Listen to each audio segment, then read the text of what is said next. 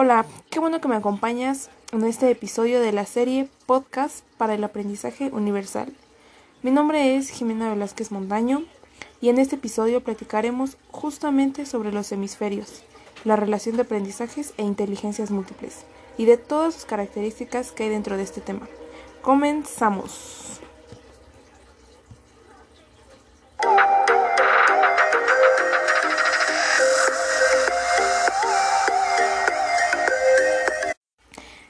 Newt Herman elaboró un modelo con respecto a los conocimientos del funcionamiento cerebral.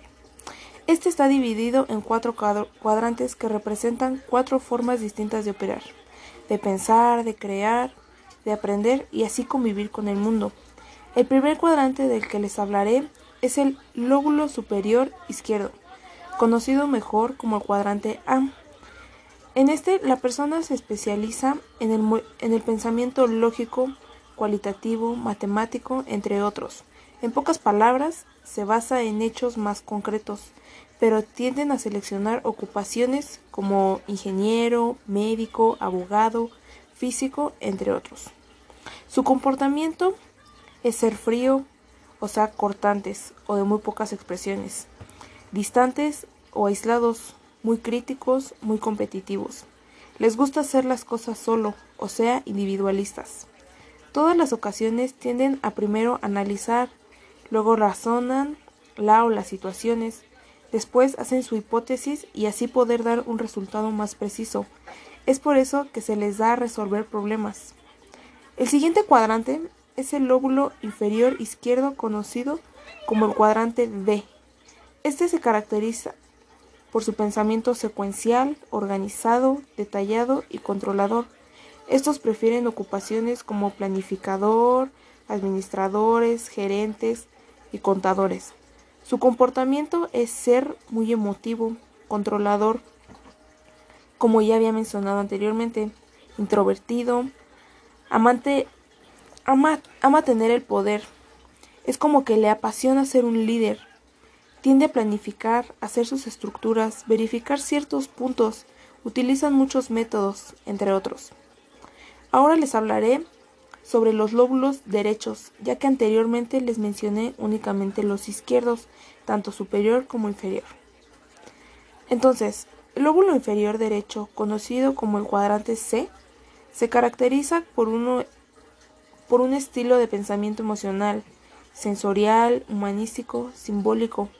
A estos les gusta tener ocupaciones como ser maestro, comunicador social, enfermero, en pocas palabras y para ser más cortantes, son muy adentrados a donde hay que convivir con la sociedad y estar compartiendo ideas. Su comportamiento es ser muy emotivo, hablador, idealista, y reaccionan mal a las críticas. Es algo que no les gusta escuchar porque les molesta. Tienden a trabajar con sus sentimientos, escuchar, cuestionarse y asimismo a evaluar u opinar de los comportamientos, ya sea de ellos u otras personas y el siguiente y último es el lóbulo superior derecho conocido como cuadrante D. Este se destaca por un estilo de pensamiento conceptual, integrador, creativo, visual. Se deciden más por las ocupaciones de ser arquitecto, pintor, literario, compositor. Su comportamiento es ser original, no ser igual a todos. Les gusta hacer cambios, les gusta las discusiones, mientras hablan de un tema ya cambian a otro son muy independientes. Tienden a sacar su síntesis, a imaginar, visualizar antes que nada y actuar.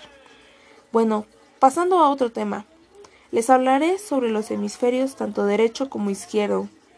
Esto viene muy enlazado a lo que les acabo de hablar muy anteriormente. Bueno, muy bien sabemos todos que en cada momento de la vida nosotros como seres humanos estamos siempre en constante aprendizaje, aprendiendo día a día.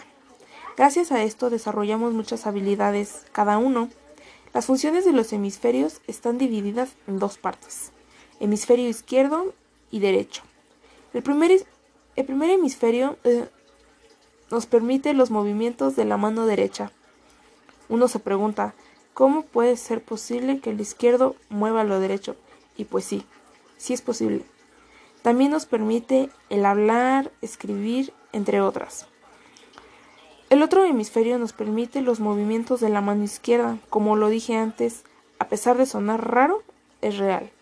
También pensar creativamente, fantasear y poder apreciar la música o sonidos. Y ahora sí, para ya terminar, les platicaré sobre las inteligencias múltiples. Estas hacen referencia a un modelo de pensamiento que plantea la existencia de un conjunto de capacidades. Howard Gardner nos imparte ocho tipos de inteligencias múltiples. La primera es la inteligencia lingüística.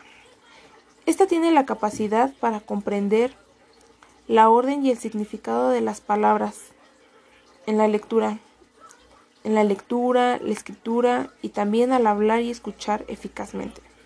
La segunda inteligencia es la musical. Como lo dice su nombre, tiene la capacidad para escuchar, cantar, tocar, tocar en especial instrumentos, crear y analizar música. La tercera inteligencia es la logística matemática. Esta tiene la capacidad para identificar modelos, calcular, formular y verificar hipótesis, utilizar el método científico y los razonamientos inductivo y deductivo. La cuarta inteligencia es la espacial.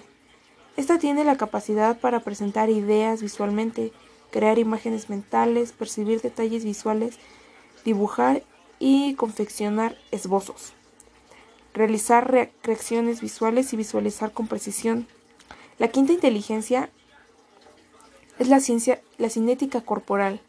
Esta tiene la capacidad para realizar actividades que requieren fuerza, rapidez, flexibilidad, coordinación y equilibrio.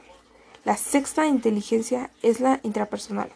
Esta tiene la capacidad para plantearse metas, evaluar habilidades y desventajas personales, controlar el pensamiento de nosotros mismos, meditar, exhibir, exhibir disciplina personal y dar el mejor, dar lo mejor de nosotros mismos. La séptima inteligencia es la intrapersonal, interpersonal, perdón. Esta tiene la capacidad de manejar las relaciones humanas y la empatía, reconocer y responder a los sentimientos y personalidades de los otros. Y la, la última y octava inteligencia es la naturalista. Esta tiene la capacidad de observar los modelos de la naturaleza, identificar y clasificar objetos, establecer patrones y comprender los sistemas naturales.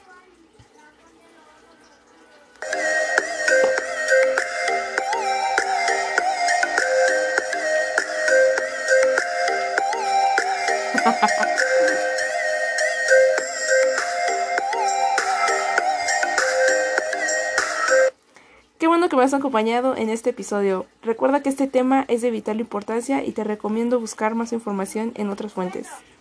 No olvides suscribirte a mi canal y compartir este podcast con el hashtag Podcast Universal.